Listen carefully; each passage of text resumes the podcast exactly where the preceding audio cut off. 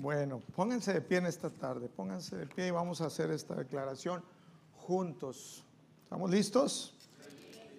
Quiero que tomen sus Biblias. A ver, quiero ver Biblias en la mano. Si no traen espada, no son verdaderos cristianos, guerreros. Hay que traer la espada. Esta es, la espada, la palabra. También, a ver, los que no, a ver su app ahí de su celular, que sea la Biblia. Levántale y di conmigo después de mi día, esta es mi Biblia. Soy todo lo que dice que soy. Tengo todo lo que dice que tengo. Puedo hacer todo lo que dice que puedo hacer. Hoy recibiré la palabra de Dios. Confieso que mi mente está abierta. Mi corazón está receptivo. Nunca más seré igual. Estoy a punto de recibir la incorruptible, indestructible, siempre viva semilla de la palabra de Dios. Nunca más seré igual. Nunca más seré igual. Nunca, nunca. Nunca más seré igual. En el nombre de Jesús. Y todos decimos, amén, aleluya. Aleluya. Sabes, la palabra tiene el poder de transformar nuestras vidas. Simple, así como está escrita. Es depende cuánta palabra tengas tú ya en tu corazón, cuánta hayas meditado, cuántas citas hayas hecho tuyas, decir, esta cita es para mí. Y así sin ningún, sin adornarle nada, simplemente cuando la crees la palabra. Eh, no por emociones, las emociones te puedes subir y mañana te bajas, pero la palabra va a permanecer. Si tú simplemente crees la palabra tal y como lo dice, a veces cuando menos sentimos, cuando menos eh, eh, nos emocionamos, es cuando la palabra actúa con mayor poder en nuestras vidas. Simplemente decir, yo decido creer en mi corazón lo que dice la palabra de Dios. Amén. Y sabes, como tu pastor el día de hoy, este, tengo una responsabilidad para con ustedes, para con Dios. No puedo nada más hablarles y decirles que son bien lindos, porque si son bien lindos, que son bien, que son justos, porque eso dice la palabra, son la justicia de Dios en Cristo. Pero como pastor tengo la responsabilidad también de instruirte, de corregirte. Eh, el apóstol Pablo, si tú lees eh, las cartas que escribió a las iglesias, él siempre estaba enseñando, también había momentos de corrección, había momentos de exhortación. Y, bueno, eh, así es, la palabra dice en 2 de Timoteo, eh, verso capítulo 14, a ver, déjame ver rápidamente para no decirte algo que no es. Segunda de Timoteo, perdón, 3, 16, 17 dice, toda la escritura es inspirada por Dios y útil para enseñar, para redarguir, para corregir, para instruir en justicia, a fin de que el hombre de Dios sea perfecto, enteramente preparado para toda buena obra. Entonces el día de hoy va a ser diferente. Te voy a hablar como, como tu papá, espiritual. Y, y bueno, es mi responsabilidad como pastor y pues no nada más les voy a decir, este, pues ánimo, la palabra es para animar, pero te voy a animar, te voy a animar a que tomes decisiones sabias en tu vida. Y bueno, es algo que Dios puso en mi corazón. Eh, hay un dicho por ahí que dice, dime, dime con quién te juntas y te diré quién eres. Y es bíblico, es, es real, viene en la Biblia. Proverbios 13, 20 dice, el que anda con sabios, sabio será. mas el que se junta con los necios será quebrantado. Eh, esto es real. Hay otro dicho popular que dice, el que anda con lobos, aullar se, se, enseña o aprende, a aullar aprende. Pero aquí no hay lobos, ¿verdad? Nadie le hace, uh, pura ovejita. Bueno, pues dime con quién andas, dime con quién te juntas, dime dónde te estás, eh, pues ahora sí que teniendo coinonía o amistad o cercanía o compañerismo o compadrismo, y eso va a ser el reflejo de tu vida.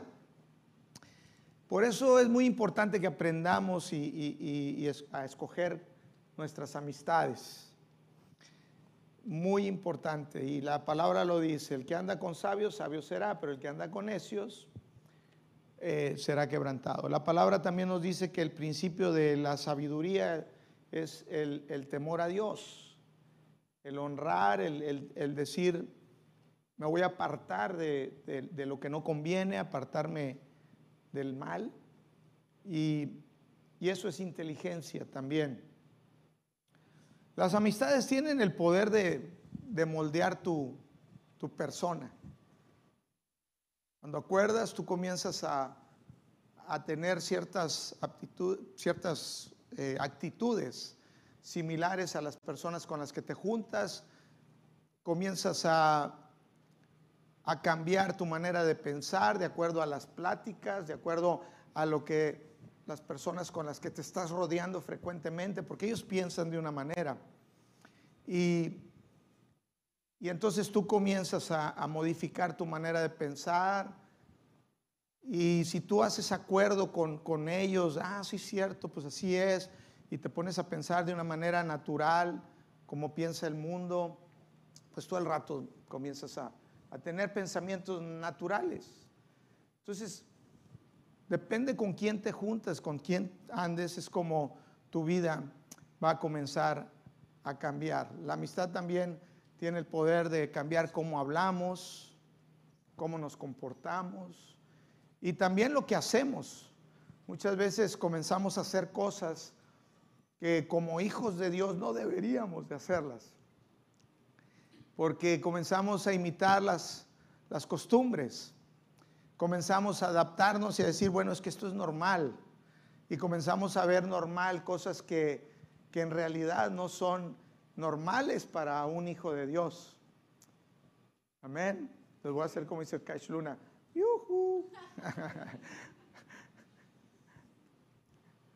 Yo te voy a decir eh, algo cuando yo quise cambiar, cuando yo estaba, pues ahora sí que llegando a, Cristo de una manera pues más, más real en mi vida, donde yo dije, Señor, ya estuvo bueno, ok, me voy a entregar a ti, quiero que cambies mi vida, ya no quiero ser ese borracho, ya no quiero vicios, ya no quiero vivir así.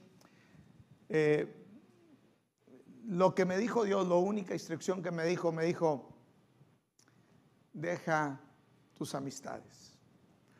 Yo pensaba que me iba a decir, no, pues intenta, deja de tomar. Me dijo, no, no, no, tú, tú sigue haciendo lo que te dé la gana en ese sentido, eso se te va a quitar solo. Si tú sigues viniendo a la iglesia, si tú sigues teniendo contacto con la palabra y dejas eh, las personas con las que normalmente te estabas juntando a pensar, a vivir de esa manera, tu vida va a cambiar.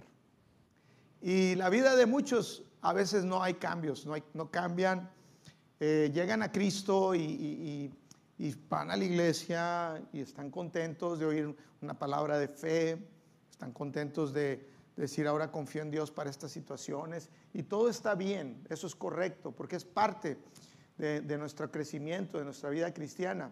Pero en nuestra vida eh, vemos que no hay muchos cambios. De hecho, hay veces es difícil diferenciar entre un cristiano y, un, y uno no cristiano. Eh, decía Andrew Womack, lo escuchaba, que decía que si que si ordenaran arrestar a todos los cristianos que, que vieran, dice, encontrarían, preguntaba, ¿encontrarían suficiente evidencia en ti para que te arrestaran o pasarías desapercibido? Dice, tiene que haber una evidencia en tu vida, tiene que haber algo. Y no hablamos de religiosidad en el sentido de que, ay, soy cristiano porque traigo una Biblia en la mano o porque hablo, hola hermano, ¿cómo estás? Que yo les digo, no le digas hermano, dile por su nombre. Eh, sino por el fruto, cómo, cómo tú vives, cómo te ven. ¿Cómo te perciben las personas que están a tu alrededor? ¿Notan en ti algo diferente? Pueden decir, oye, ¿qué es lo que tú tienes que es diferente? A mí me lo han dicho en ocasiones, digo, gloria a Dios. Y, y es importante Que, que, haya una diferencia. Pero mucho sucede porque hacemos eh, amistad, unión o andamos con, personas que, que no son cristianos o personas que se dicen que son cristianos pero, pero viven como uno del mundo.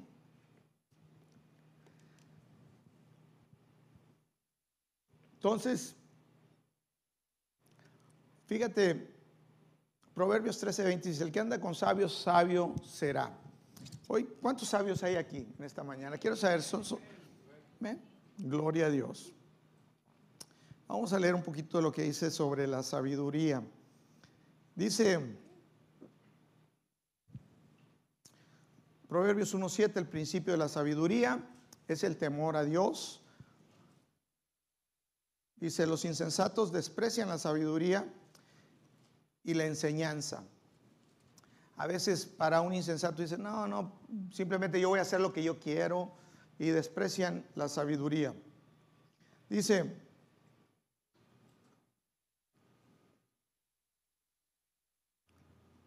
el que reprende al insensato, Proverbios 9, 7 al 12, nueva traducción viviente, dice, el que reprende a un burlón recibirá insulto a cambio, el que corrige al perverso saldrá herido. Por lo tanto, no te molestes en corregir a los burlones, solo ganarás su odio. En cambio, corrige a los sabios y te amarán. Instruye a los sabios y se volverán aún más sabios. Enseña a los justos y aprenderán aún más. El temor del Señor es la base de la sabiduría. Conocer al santo da por resultado el buen juicio. La sabiduría multiplicará tus días y dará años a tu vida. Si te haces sabio, serás tú quien se beneficie. Si desprecias la sabiduría, serás tú quien sufras. Pero aquí somos puros sabios. Amén. Dice Job 28, 28. Dice, esto es lo que Dios dice a toda la humanidad.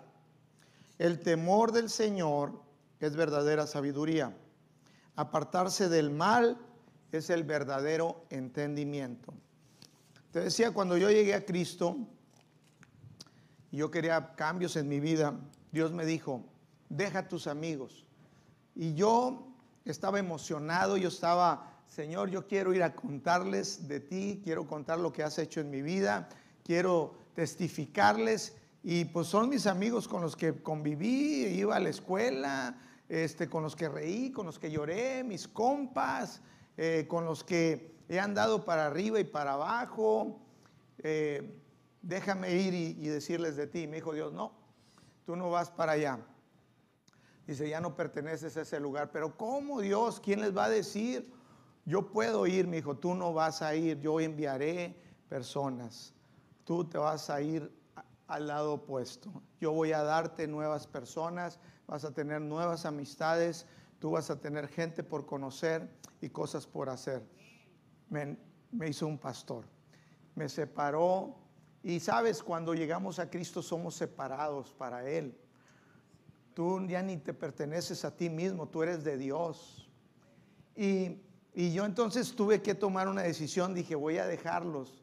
Después me hablaban, me decían, oye, ¿qué onda contigo? vente, pues ya sé que ya te hiciste que, que, hermano, aleluya, y que ya no tomas, pero vente a platicar un rato, hombre, te tomas una Coca-Cola. Y, y yo sabía que no debía de ir, porque Dios me dijo. Entonces decía, pues si son mis amigos, todos los, los veía en el campestre, los dos, tres veces a la semana, me iba con ellos a pescar, me iba para, pues estuvieron conmigo en el colegio, en la escuela, y yo tuve que tomar una decisión radical. Eh, si yo no tomo esa decisión, mi vida no hubiera cambiado. Tal vez estuviera hoy en el mismo lugar. Tal vez estuviera yendo a una iglesia, pero con una doble vida. ¿Han sabido de gente así que lleva doble vida? Sí. Es muy triste. Es muy triste. Dice en 2 Corintios 6, 14, 15, nueva traducción viviente, 2 Corintios 6, 14, 15, no se asocien íntimamente o tengan una relación de amistad íntima con los que son incrédulos. La palabra, perdón, incrédulo son aquellos que no tienen su confianza en Dios, aquellos que todavía confían en sus fuerzas, en, las, amistades, en las cosas que, el mundo te puede dar y pensando que así tú vas a lograr tener una vida eh, exitosa o sacar provecho o sacar ventaja. El incrédulo por lo regular no puede vivir una vida de acuerdo a lo que Dios quiere, porque no hay la fe verdadera en Dios. Y estoy hablando que el incrédulo no nada más son aquellos que no tienen a Jesús en su corazón, sino todo aquel que, que, tiene a Cristo, pero que no ha decidido en su corazón creerle a Dios, a vivir, a depender, a confiar. Y entonces comienzan a depender de, de las cosas como el mundo. Dice, no se asocien íntimamente con los incrédulos. ¿Cómo puede la justicia con los justos asociarse con la maldad? ¿Cómo puede la luz vivir con las tinieblas? ¿Qué armonía puede haber entre Cristo y el diablo? ¿Cómo puede un creyente asociarse con un incrédulo? No tengas amigos incrédulos. Si tú te vas a asociar con alguien, si tú vas a tener una relación cercana donde eh, tú tienes realmente un, compartir con la persona de alguna manera eh, eh, en, tu vida, que no sean personas incrédulas. No te estoy diciendo que no hables con, incrédulos, no te estoy diciendo que, te apartes del mundo y, no, no vayas donde estén este, los que no creen en Dios o... No, no, no, no, no. Que no tengas una comunión, un acuerdo, una, un, algo que te liga a esa persona de manera que, que tú tienes una, un lazo, un intercambio con esa persona de alguna manera. No puede haber convivencia entre la luz y las tinieblas. ¿Qué armonía puede haber entre Cristo y el diablo? Tú tienes a Cristo. Te repito, la vida muchas veces de, algunos cristianos me dice, es que, ¿por qué no ha cambiado esto en mí? ¿Por qué no ha cambiado esto en mí? Yo te puedo decir que no es porque no hayas escuchado la palabra, la palabra no te está produciendo porque tú tienes la mente contaminada. Porque tú estás escuchando, tú estás viviendo alrededor de gente incrédula. Tú te has ligado, te has enlazado con gente incrédula y, la palabra no va a dar frutos. Tu vida no va a ser transformada como debería de ser. Hay mucha diferencia entre un hijo de Dios y, uno que no lo es. 1 Corintios 15 del 33 al, al 34 en la Reina Valera dice, no te equivoques, no, no erréis, dice aquí. Las malas conversaciones corrompen las buenas costumbres. Dice, velad debidamente y no pequéis, porque algunos no conocen a Dios, para vergüenza vuestra lo digo. Dice, no erréis, las malas conversaciones corrompen las buenas costumbres. Si tú estás en un lugar, un ambiente donde las conversaciones van en contra de la fe, de la verdad, de la palabra, eso va a corromper tu vida. Eso va a traer afectaciones. Si tú eres papá, mamá, esa afectación va a traer corrupción a tus hijos. Si crees tú que no va a suceder nada, no pasa nada, déjame decirte, este, el enemigo está buscando como león rugiente a quien devorar, a quien destruir y está buscando qué puerta tú abras. La mayor facilidad para que el enemigo entre es cuando tú te pones de acuerdo en la manera de pensar del mundo. Cuando tú comienzas a escuchar la manera como, como el mundo piensa y tú comienzas a, a ceder, a adaptarte. Si tú estás escuchando incredulidad en lugar de fe, aquí les hemos enseñado mucho sobre la fe y sabemos que es, que es locura. La fe es creer en lo que todavía no veo, es la convicción de lo que no se ve. Y para el mundo eso es locura, dice la palabra. Entonces, si tú estás con la gente lógica, analítica, con los sabios y disputadores, disputadores de este mundo, este, tú vas a creer y vas a comenzar a pensar que eso es la vida, que eso es lo correcto. Y tu vida va a ir como la vida del necio vas a pagar las consecuencias. Y yo te, exhorto, sé sabio, apártate. Tú fuiste separado por Dios con un propósito. Tú tienes un propósito. Tú eres la luz del mundo. La palabra dice que somos la luz, porque Cristo, que es la luz, mora y vive en nosotros. Tenemos el Espíritu Santo. Fuimos hechos santos. Santos no quiere decir que no pequemos. Santo quiere decir apartados, separados para Dios. Amén.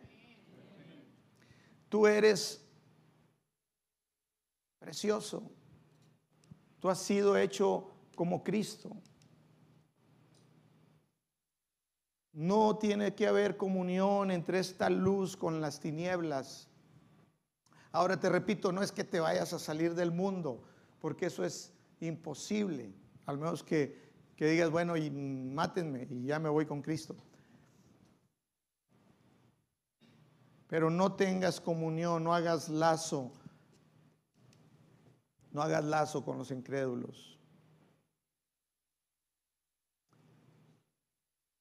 Dice Jesús mismo que no podemos apartarnos del, mundo, no podemos volvernos menonitas y irnos allá a una comunidad para no ver a nadie, decir, no hombre, pues son pura bola de pecadores y me voy a ir allá al monte y me voy a hacer menonita y no voy a hablar con nadie. Eso es una locura, a eso no fuimos llamados. Mismo Jesús nos dio el ejemplo y puedes, puedes ver cuando Jesús llamó a Mateo, el cobrador de impuestos en Marcos capítulo 2, verso 13 al 17. Reina Valera, Marcos 2, 13 al 17. Después volvió a salir al mar y toda la gente venía a él y, y él enseñaba. Y al pasar vio a Leví, hijo de Alfeo, ese es Mateo, sentado en el banco de los tributos públicos y le dijo, sígueme, levantándole levantándose le siguió. Aconteció que estando Jesús a la mesa en casa de él, muchos publicanos y pecadores estaban también a la mesa junto con Jesús y sus discípulos, porque había muchos que le habían seguido. Y los escribas y los fariseos, viéndole comer con los publicanos y con los fariseos, dijeron a los discípulos, ¿qué es esto? Que él come y bebe con publicanos y pecadores. Al oír esto Jesús les dijo, los sanos no tienen necesidad de médico, sino los enfermos. No he venido a llamar a justo, sino a pecadores. Jesús mismo, es que no había de otros en su tiempo, todos eran pecadores. No había de otros. Hasta que Jesús murió y, los que tenemos fe en Él fuimos justificados. Pero Jesús convivía con los pecadores. Tú vas a ir a tu trabajo, tú vas a ir a la escuela, tú vas a ir a, una oficina, a hacer un trámite, tú vas a ir a alguna ciudad, a algún lugar, a una tienda a comprar, a la ferretería. Y tú vas a estar rodeado de gente pecadora, gente que no tiene a Cristo, incrédulos. Y tú puedes ahí estar con ellos, tú puedes platicar. Entonces, si, si no lo hiciéramos de esa manera, ¿para quién vamos a hacer luz? Tú eres la luz, ellos tienen que ver a Cristo en ti. Lo que ven en ti, tu comportamiento, tu vida, la gente en la iglesia, la misma gente aquí, ¿qué ven en ti? Ven a Cristo, ven la luz. Tú hablas fe,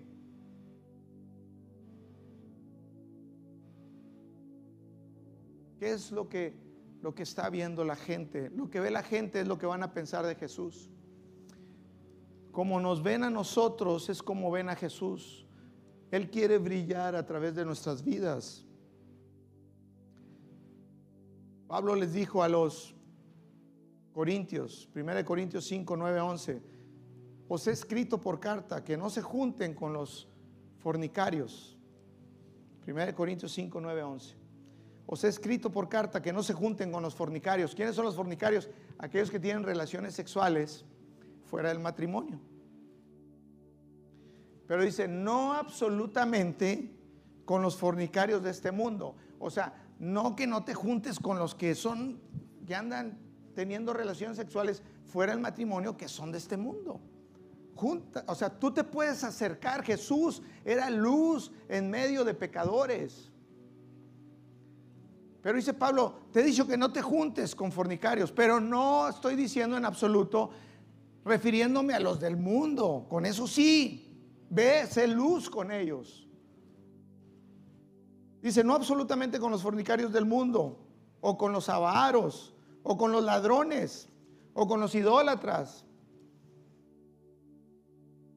Pues en tal caso os sería necesario salir del mundo. Es imposible. Tú y yo tenemos que ser luz ahí con los ladrones. Que vean la integridad. Que vean la vida a Cristo Jesús en nosotros. Es como se van a convertir. Muchas personas pensamos que se van a convertir porque les vamos a decir que mira, que Dios, y, o ven, escucha una prédica y te vas a emocionar. No se van a convertir por eso. Eso está padre. Aquí en la iglesia es parte. La realidad es cuando comenzamos a dejar que Cristo viva en nuestra vida. Cuando rendimos y decimos, Señor, sí cierto, yo soy apartado tuyo. Yo estoy llamado para, para un propósito. Yo puedo testificar de ti, que se queden con la boca abierta. Yo me daba gusto, vieran, que yo era un borracho, un, un vicioso. Y después me veían y me ven ahora, hoy saludé a uno comiendo las gorditas, me ve y me dice, oye, él me conoció en mi peor momento y me dice, pastor, y vi su cara. Lo invité y me dijo, no, yo estoy yendo con un pastor allá, con, con otro Yunes. Me dijo, bueno, pues gloria a Dios. Qué bueno. Pero yo quiero testificar que vean a Cristo en mí. Dice, no absolutamente con los fornicarios de este mundo o con los avaros o con los ladrones o los hidrólatas, pues en tal caso sería necesario salir del mundo. Más bien os escribí que no se junten con ninguno que se llame hermano y fuere fornicario, o avaro, o idólatra, o maldiciente, o borracho, o ladrón. Dice, con tal, con el tal, ni aún comáis. Yo le digo, Pablo, se nos va a quedar la mesa sola. Tranquilo, hermano. ¿Sabes una cosa? Tiene que haber, iglesia, no es broma. Es muy serio esto.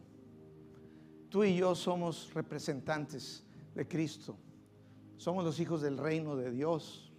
La gente, estas iglesias se van a llenar y van a y gente va a llegar a Cristo a causa del testimonio de los hijos de Dios. La, la creación gime a una esperando ver la manifestación de los hijos de Dios. Ellos quieren ver tu milagro, como yo era así, yo vivía así, pero ahora ya no. Cristo me cambió y puede haber el fruto, pueden ver lo que Cristo hizo en mí.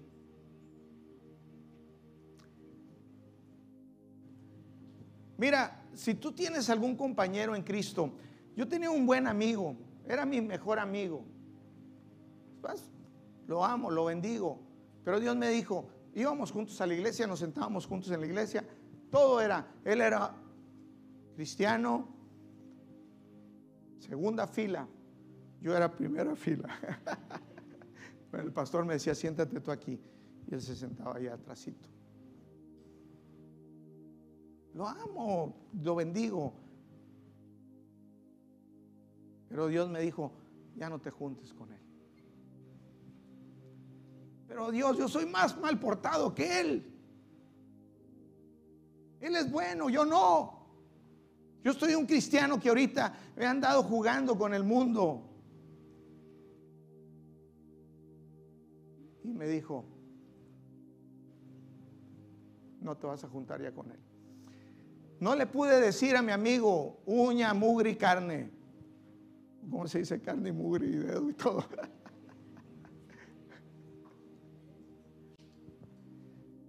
Y él se ofendió un poco, se ofendió conmigo.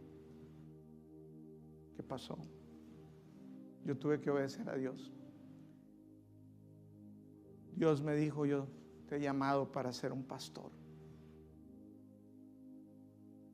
Si yo no obedezco, yo me quedo ahí. Hasta el día de hoy tengo dolor en mi corazón por esta persona.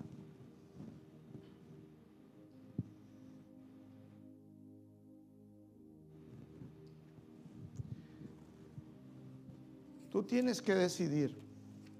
Ponte de pie. Si tú tienes amigos dentro de la iglesia y creen que es fácil eh, eh, copiar, vivir como el mundo, hacer cosas que no están bien.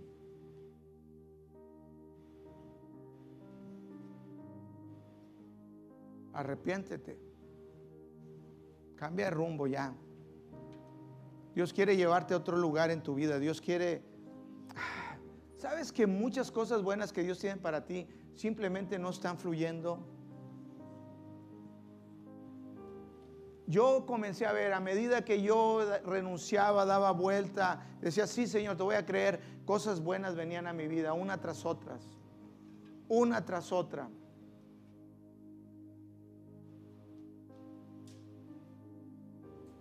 Pero tienes que decidir en tu corazón.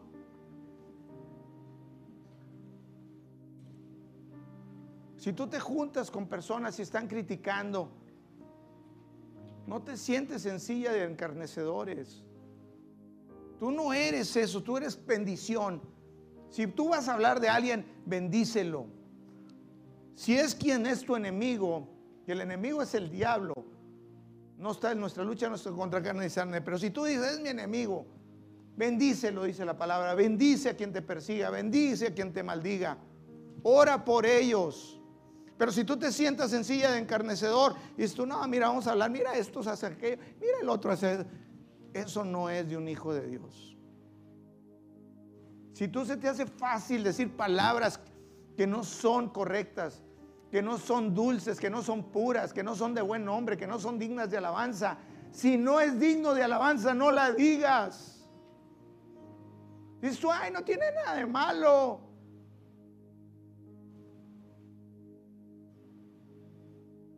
Eres piedra de tropiezo así. Tú dices, no, no, no, pero yo creo porque yo tengo fe que mueve montañas, pero no tienes amor, porque si tuvieras amor, no serías un tropiezo para uno de esos pequeños. Puedes tener la fe para mover montañas, puedes conocer todos los misterios, Decía Pablo, si para alguien es malo que yo coma carne, si soy tropiezo para alguien porque yo como carne y no soy vegetariano y para ellos es una ofensa, dice, no volveré a comer carne nunca más, con tal de ganarlos a ellos. ¿Cómo crees que vamos a alcanzar? La creación está guardando la manifestación de los hijos de Dios. La gente está esperando ver la manifestación de los hijos de Dios. Radicales. Mira, yo no te puedo hablar como Pablo, porque le digo, Pablo, estás muy pesado, Pablo. Pero soy tu pastor. Y te tengo que, te tengo que decir, quiero lo mejor para ti, Dios quiere lo mejor para ti.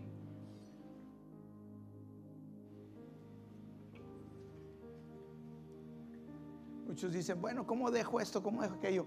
Solito se te va a ir. No he podido con esto en mi vida. Déjame decirte, te lo aseguro como te lo aseguro. Que solo si tú permaneces aquí y obedeces, rodéate de gente de fe, rodéate de gente que te edifique. Necesitas un amigo, aquí está tu pastor. Hombre, dime. Vamos a mi casa a hacer una carne asada y hablar de la palabra de Dios. Te invito. ¿Quieres ver? Ven conmigo, pastor. Y ahí nos vamos a sentar y vamos a hablar de la palabra vamos a tomar bastantes Coca-Colas. Pero sin azúcar. Gloria a Cristo, Jesús. Aleluya. Padre, te doy gracias por decisiones, por ajustes, por cambios, Señor, en el nombre de Jesús. Cambios, yo creo que cambios. Hombres y mujeres valientes, Señor valientes, así como fue David, como Gedeón. Mujeres valientes, Señor. Como Esther, como Marta.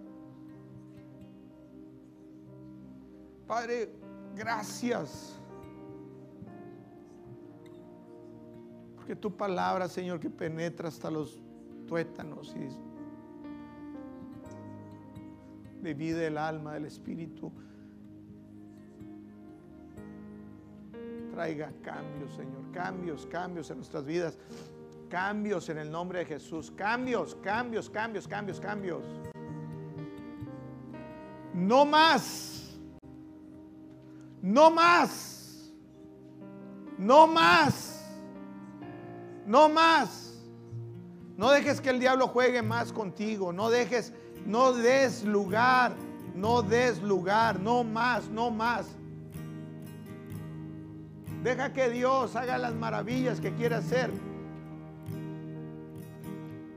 Rotos son, rotas las cadenas en el nombre de Cristo Jesús. Rodéate de gente.